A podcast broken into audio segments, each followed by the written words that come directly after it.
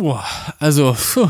um ehrlich zu sein, bin ich jetzt gerade ein bisschen sprachlos. Ich weiß gar nicht, wo ich da wirklich anfangen soll jetzt. Ich, Ihr süßen Mäuse, ich darf euch mit einem leicht feuchten Auge, aber auch mit einem leicht feuchten Höschen mitteilen, dass der Glas Podcast eine wirklich sehr wichtige Schallmauer durchbrochen hat. Und ich muss ehrlich gestehen, als ich das gestern das erste Mal gesehen habe, da ist mir so kurz das Herz in die Hose gerutscht. Damit habe ich zumindest zu diesem Zeitpunkt nämlich noch überhaupt nicht gerechnet.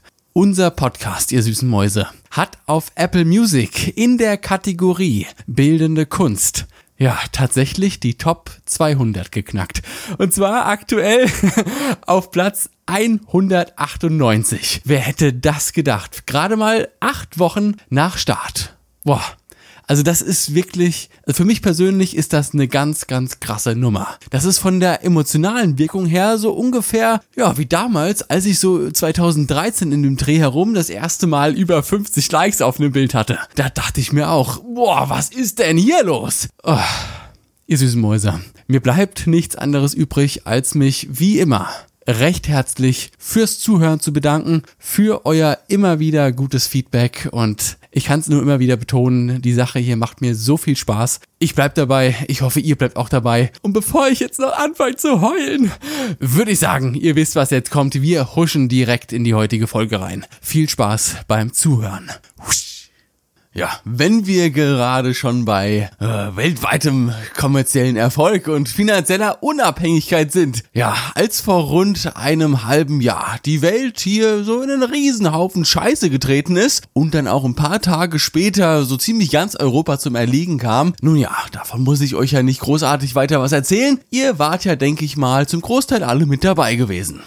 Wenn es jetzt jedoch keine Veranstaltungen mehr gibt, keine Hochzeiten mehr stattfinden und auch das Hui Babybauch-Shooting im Kornfeld äh, leider abgesagt werden muss, ja, da kann es passieren, dass sehr, sehr viele Fotografen plötzlich, egal ob im Nebengewerbe oder im Hauptjob, ja, keine Möglichkeit mehr für Einkommen haben. Landschaftsfotografen jetzt hier mal vielleicht ein bisschen ausgenommen. Immerhin hatten die jetzt mal die einzigartige Möglichkeit, so ziemlich alles ohne nervige Menschen und lästige Autos zu fotografieren. Ich möchte jedoch über das, was passiert ist oder was auch noch passieren könnte, wir sind die zweite Welle, äh, gar nicht großartig sprechen. Das ist nämlich nicht meine Aufgabe. Ich möchte jedoch über einen Punkt mit euch sprechen, der durch dieses unvorhergesehene Ausmaß eine sehr große Lücke bei sehr vielen Fotografen aufgezeigt hat. Mich eingeschlossen. Und auch wenn mich jetzt sehr viele Profi-Fotografen, die Alteingesessenen, dafür hassen werden, ich muss den Satz jetzt einfach sagen. Viel zu viele Fotografen können sich einfach nicht vermarkten während einer Zeit, in der man buchstäblich 0,0% Einnahmen durch die eigentliche fotografische Dienstleistung generieren konnte, ja, da sind die meisten Fotografen, die ich so in meinem Dunstkreis habe, gerade mal zu dem kreativen Erguss gekommen, jetzt ein paar Prints zu verkaufen, wenn man den oder diejenigen Fotograf, Fotografin unterstützen möchte. Was von der Idee her natürlich gar nicht mal so schlecht ist. Von der Strategie her aber einfach komplett falsch. So gern ich Bilder in meiner Wohnung hängen habe, ich wohne halt leider nicht in einer 6000 Quadratmeter Villa mit einer Wandfläche von der Länge der Berliner Mauer. Bedeutet im Umkehrschluss, ja, ich kann mir mal einen Print kaufen. Vielleicht auch mal zwei. Aber ganz ehrlich, danach habe ich einfach keinen Platz mehr an meinen Wänden, weil ich ja auch ganz gerne noch meine eigenen Bilder an der Wand behalten möchte. Und nicht, dass ihr mich jetzt hier falsch versteht, das ist kein Vorwurf oder Gebäsche oder sonst was in der Art. Das ist vielmehr eine Kritik an die oftmals selbst vorgeheuchelten Ideale der deutschen Fotografie-Szene. Ich weiß nicht, warum gerade wir Deutschen immer so kompliziert sind. Wir bekommen regelmäßig eins auf den Deckel, wenn wir mit mehr Geld verdienen wollen, als lediglich mit unserer Dienstleistung. Ah, das ist doch kein echter Fotograf. Das ist doch, was soll das denn? Das beste Beispiel hier sind tatsächlich Presets. Als vor fünf bis sechs Jahren die ersten Fotografen aufploppten, nun ja, die ihre Presets auf den Markt gebracht haben, fand ich das eine ziemlich ultra geile Sache, muss ich sagen. Besonders dann, wenn es Fotografen waren, deren Stile ich richtig, richtig abgefeiert habe. Es hat dann ungefähr ein knappes halbes Jahr gedauert, bis es soweit war, dass man sich auf einmal für den Verkauf von Presets auf so eine ganz merkwürdige Art ja fast schon verteidigen musste. Man musste den Verkauf irgendwie rechtfertigen. Immerhin haben ja die Großen schon ihre Presets draußen. Warum willst du, kleiner Popelfotograf, jetzt auch noch deine Presets verkaufen? Was denkst du denn, wer du bist? Du Kelvin Bollywood, du. Der Ursprung im Hass der Presets liegt ja meiner Meinung nach an der Vielzahl der frustrierten, unfähigen Möchtegern-Profis, die wirklich gedacht haben, sie kaufen sich ein Preset und machen ein Klick auf ihr Bild und schon haben sie ein kulturell wertvolles Bild generiert. Dann waren sie aber vielleicht ein bisschen enttäuscht und überrascht, dass es halt nicht so war und man auch mit Presets immer noch ein bisschen Arbeit in die Bildbearbeitung stecken muss. Das ist aber, also ich kenne keinen Fotografen, der das auch nicht genau so kommuniziert. Also ich habe, ich kenne buchstäblich niemanden, der seine Presets unter dem Vorwand verkauft, dass man mit einem Klick geniale Bilder hat. Das, wie, wie soll das funktionieren, Leute? Zum Thema Presets im Detail dann aber in einer anderen Folge nochmal mehr. Schauen wir uns doch aber jetzt mal an dieser Stelle ähnliche Berufszweige wie den des Fotografen an. Also selbstständig, kreativ und auch so ein bisschen unabhängig. Musiker zum Beispiel, Sportler oder auch Filmemacher. Bei Musikern ist es kein Geheimnis, dass man mit CD-Verkäufen und Streaming-Einnahmen schon lange nicht mehr das große Geld macht, sobald man bei einem großen Musiklabel unter Vertrag steht. Nee, Musiker und Bands verdienen das meiste Geld mit Live-Shows und tatsächlich auch den Einnahmen aus den Merchandise-Verkäufen. Das eigentliche Produkt, die CD, für die man zwei, drei Jahre im Studio steht, na, merkwürdigerweise gar nicht die Haupteinnahmequelle. Bei Sportlern ist das sehr ähnlich. Athleten, Fußballer, Tennisspieler, wie sie alle heißen, die Möglichkeiten bei einem Verein gutes Geld zu verdienen, ja, das haben sie alle. Aber trotzdem verdienen besonders Spitzensportler mit ihren Werbe- und Sponsoring-Verträgen meistens mehr Geld als mit ihrem in Anführungsstrichen Monatsgehalt im Verein. Wenn ein Fußballer, der sind wir mal ehrlich, einfach nur 90 Minuten lang einen Ball von links nach rechts tritt, mehr Geld mit seinem Gesicht auf Brotdosen und Kinderrucksäcken verdienen darf, warum muss sich da ein Fotograf für jedes kreative Produkt, das er mit seinen Bildern produzieren möchte und auf den Markt bringen möchte, erst einmal rechtfertigen? Die einzige Ausnahme sind hier tatsächlich irgendwie Fotobücher. Also besonders Buchprojekte sind bei sehr vielen Leuten durchaus beliebt und werden sehr gerne und rege auch gekauft und vorbestellt. Bin ich auch voll dabei. Also ich kaufe mittlerweile so viele Fotobücher, der Kram stapelt sich schon hier bis unter die Decke.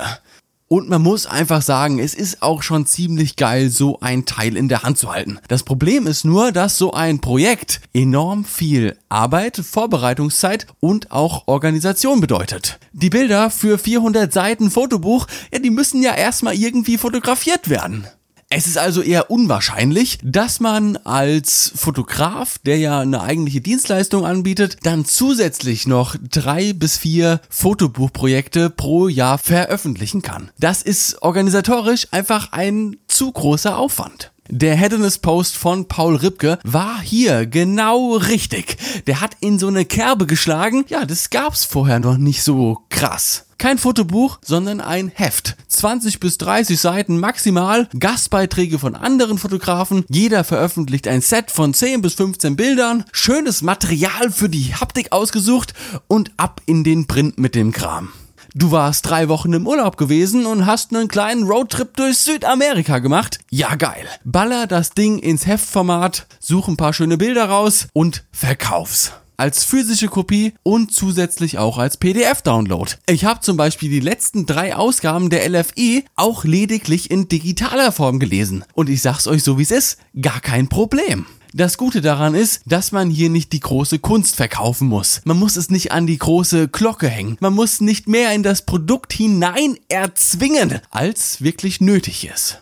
Nein, ihr wart im Urlaub gewesen, habt geile Bilder gemacht und das wollt ihr gerne drucken. Wer es kaufen möchte, kann es für kleines Geld tun. Wer nicht, der soll sich einen runterholen. Wurscht. Druckt eure Bilder nicht nur auf Poster, sondern auch auf alles andere. Noch ein Thema. Gerade T-Shirts finde ich hier immer richtig geil. Geiles Bild auf dem Shirt. Alter, ob ich mir die Scheiße jetzt im H&M kaufe und ich keinerlei Bezug zu dem Druck habe, außer dass es mir halt gefällt, oder ich eure Motive trage, ja, wenn ich's mir aussuchen könnte, wäre es doch viel geiler, ein Motiv zu tragen, ja, bei deren Entstehung ich vielleicht sogar in Form von einer Insta-Story dabei gewesen bin. Wie cool ist denn diese Vorstellung bitte? Aber ich rede und rede und rede. Und das sind alles natürlich nur Beispiele. Letztlich kommt es immer auf euch an, auf eure Fotografie auch so ein bisschen und auf eure Persönlichkeit. Was ist euer Stil? Versucht nicht irgendetwas zu verkaufen, nur weil es irgendwie andere verkaufen. Versucht euch immer so zu präsentieren, dass es zu euch am besten passt. Was ich mit dieser Folge eigentlich sagen will, ist, dass ihr euch nicht dafür rechtfertigen sollt, mit eurer Fotografie, mit eurer Arbeit Geld zu verdienen. Auch abseits der eigentlichen Dienstleistung. Wenn ich hier irgendwann das Glasglas an den Start bringe, ey, dann will ich das machen, weil ich einfach Bock drauf habe und weil ich es mir einfach total lustig vorstelle, hier zu sitzen und aus diesem dämlichen Glas zu trinken, während ich aufnehme wenn ich mich dann euch noch dabei vorstelle, wie ihr aus diesem dämlichen Glas trinkt, während ihr den Podcast hört, ey, da habe ich doch noch direkt viel mehr Spaß an dieser ganzen Sache hier. Und wer mich unterstützen will, der kann das in dieser Form tun und muss nicht direkt 50 Euro für ein Fotobuch hinblättern und hat sogar noch was als Erinnerung. Und wisst ihr was? Nennen wir das Kind doch einfach beim Namen. Nennen wir es doch einfach so, wie es der Rest der Welt auch tut. Ihr besitzt dann einfach ein Stück Merchandise von diesem Projekt hier. Wenn ich mir euer Heft kaufe, dann ist das eine Art Merchandise. Und das ist doch auch cool, weil ich mich ja auch auf irgendeine Art und Weise, wenn ich bereit bin, dafür Geld auszugeben, bin ich auch offen, mich mit eurer Fotografie zu identifizieren. Und das ist doch eigentlich das ganz große Ziel eines jeden Fotografen. Durch die Bilder Empathie zu erzeugen und Inspiration zu sein. Verkauft eure Presets, verkauft auch weiterhin eure Prints und Fotobücher, aber traut euch auch mit nicht ganz so in dieser manchmal sehr schwierigen deutschen Fotoszene konventionellen Produkten auch Geld zu verdienen. Ich jedenfalls kaufe jedes Fotoheft, das mir unter die Nase kommt. So viel ist sicher. So, in diesem marktwirtschaftlich sehr wertvollen Sinne würde ich einfach sagen, dass es das für heute gewesen war. Ich hoffe natürlich, dass ihr auch heute wieder eine Kleinigkeit mitnehmen konntet. Und eins sage ich euch, sobald das Glasglas am Start ist, gibt's hier natürlich die ersten Infos. Bis dahin würde ich einfach ganz locker easy vorschlagen, dass wir uns das nächste Mal wieder hören. Ihr wisst genau, was jetzt kommt. Wenn es wieder heißt, Glas zu dem Podcast. Bis dann, ihr süßen Mäuse, lasst krachen. Ich hab euch ganz doll lieb. Ciao. Brrr.